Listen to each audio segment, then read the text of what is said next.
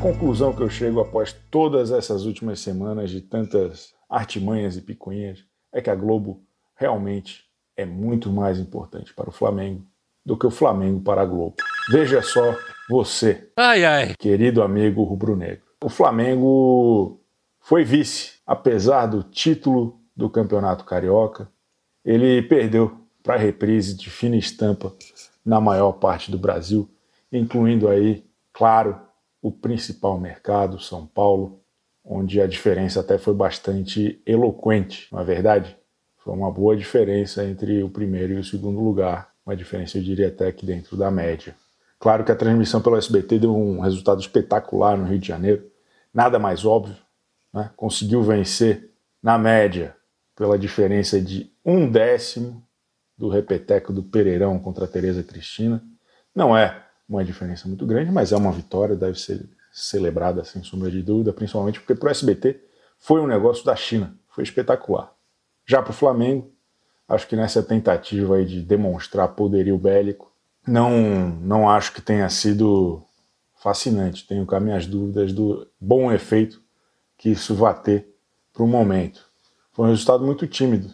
É, é, acho que um time que pretende se tornar uma marca global como o Flamengo, que vive é falando sobre isso, né, sobre as possibilidades em mercados a, além do Brasil, acho que ainda existe um caminho a ser trilhado aqui dentro.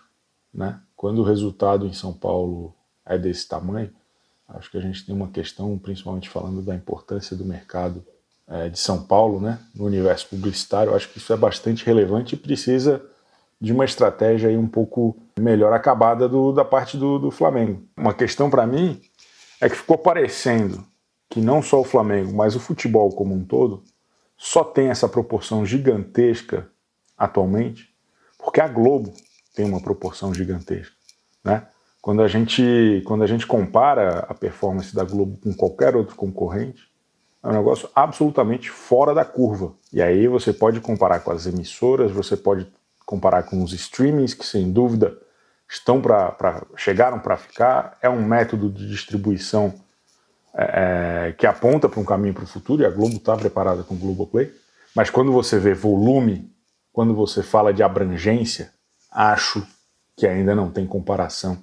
E imaginar o futebol fora da Globo, imaginar o futebol em disputa com a Globo, eu acho que é contraproducente, porque não existe é, é, equivalente no mercado. Então, o que o Flamengo faz quando e o Campeonato Carioca quando viram as costas para a Globo, acho que ele acelera um processo de transformação do futebol em nicho. É um negócio que eu falo muito aqui, que me parece um caminho é, é, que inevitavelmente será trilhado, mas todas essas medidas aqui conversadas em relação ao Campeonato Carioca parecem acelerar de uma maneira um pouco destrambelhada esse, esse processo.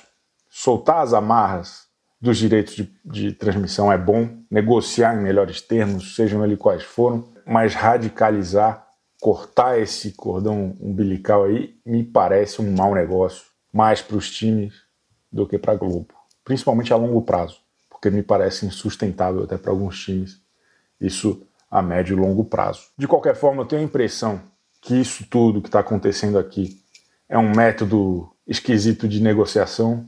Em algum momento, a relação entre Flamengo e, e Globo vai distensionar. Porque, principalmente por conta dessa, dessa questão de que um time do tamanho, um negócio do porte do Flamengo, ele só é viável junto com o apoio, com a parceria de um outro negócio do porte de uma Globo. É a minha impressão. É, é, é pura e simplesmente minha impressão por tudo que a gente tem visto ultimamente. Sem a capilaridade da Globo, o Flamengo é uma ideia.